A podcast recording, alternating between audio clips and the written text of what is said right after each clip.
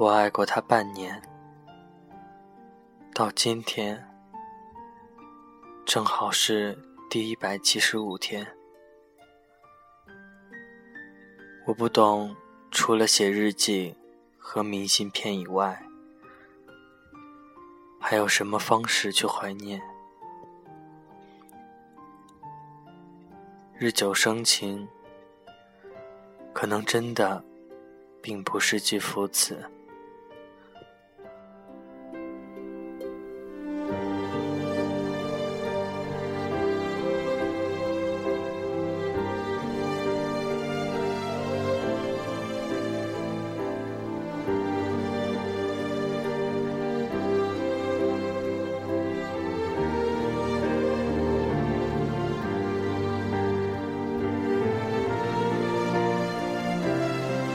下学期和高二前三个月，我们一直坐前后桌。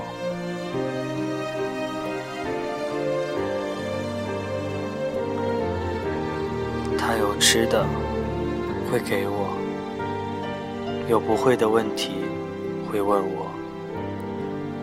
我和熟人的朋友谈笑的时候，他同样也会笑着加入我们。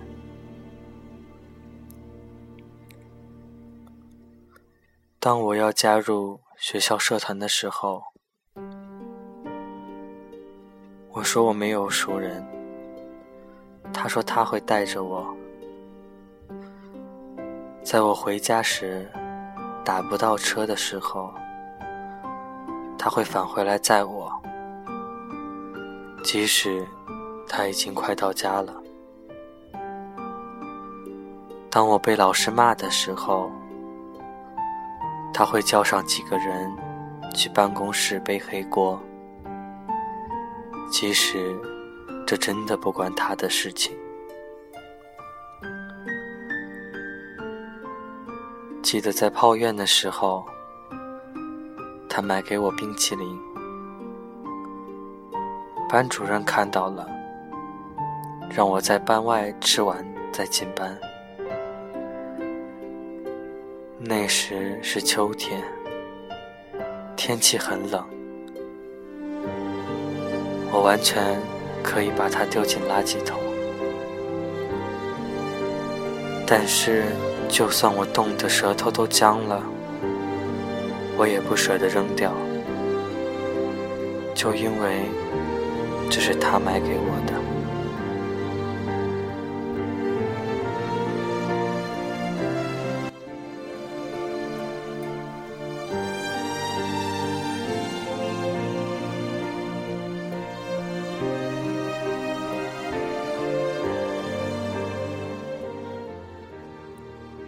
转眼间，到了夏天，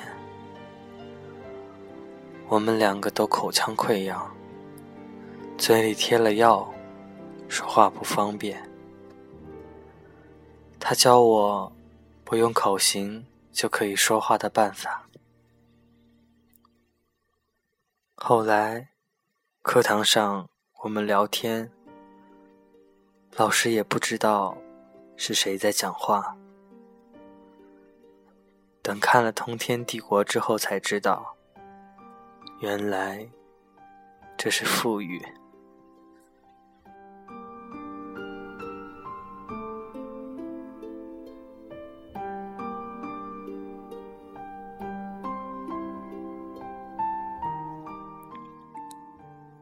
太多的回忆在脑海里止步不前，这些温暖太难得到。我都不敢忘，可在我猜出他秘密的那一天，他惊慌失措的表情，我一辈子都不会忘记。他看我的表情，就像在看一个小偷。再后来，换了位置，我们就沦落到了点头之交。我开始每天给他写日记，就像完成任务一样。可我从来不敢和他提爱我总怕的，他觉得我轻浮。只是除了这个字，我再也想不出，还有哪个字能形容这种深沉的感觉。他在我心中的地位，和我最要好的朋友是一样高的。后来，他渐渐有了越来越多的朋友，他的圈子越来越大，有太多他自己的和别人的事要处理。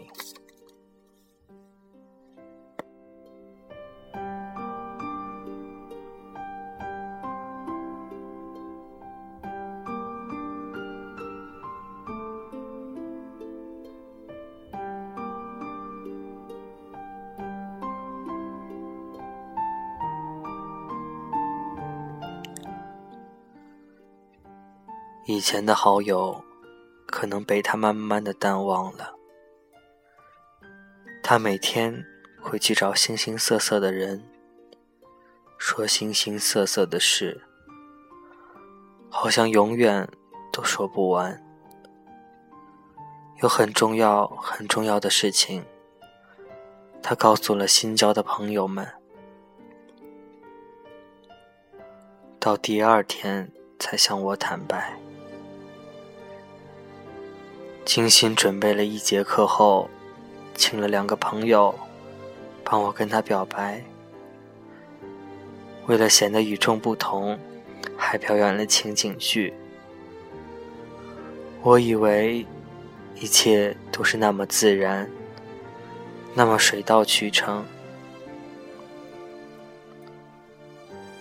现在他有了女朋友，是一个很温柔懂事的姑娘。太多人和我评价过他，我问过他：“你喜欢他吗？”他说喜欢。我想，这就够了吧。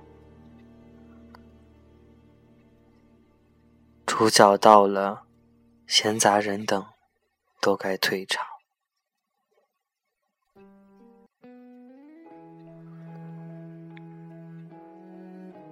没错，我不甘心，不舍得，不愿意，不想要，把他拱手让人。可是相比起来，好像的确他的幸福比较重要，并且不久之后，我就要离开这个有太多羁绊的地方，浪迹萍踪。我们的未来太过于格格不入，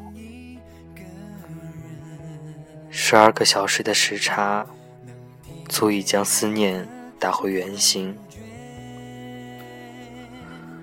殊途同归，该是一种多么巧妙的机遇！做朋友吗？恐怕我连这个机会都没有了。我做不到有一颗多么大度的心，祝福他们有多光明、幸福的未来。只要他将来相安无事，只是旧好友的位置再也回不去。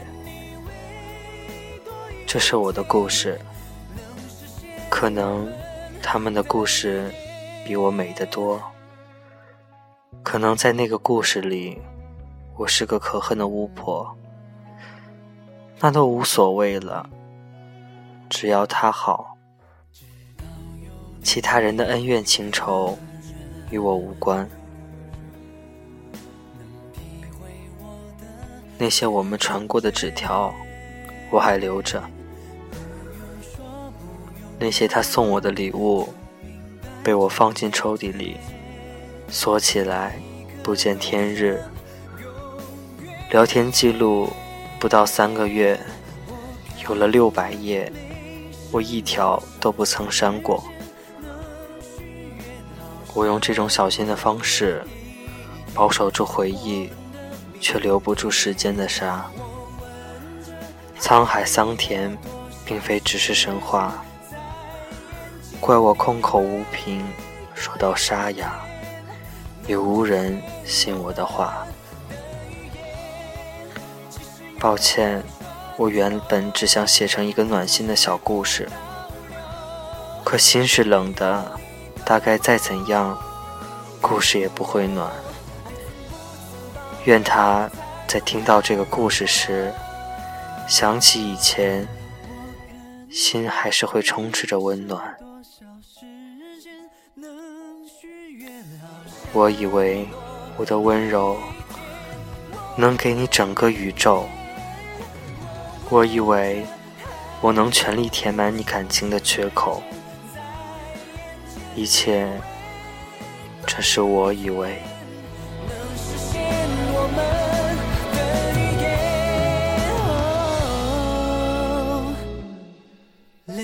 成永恒的纪念。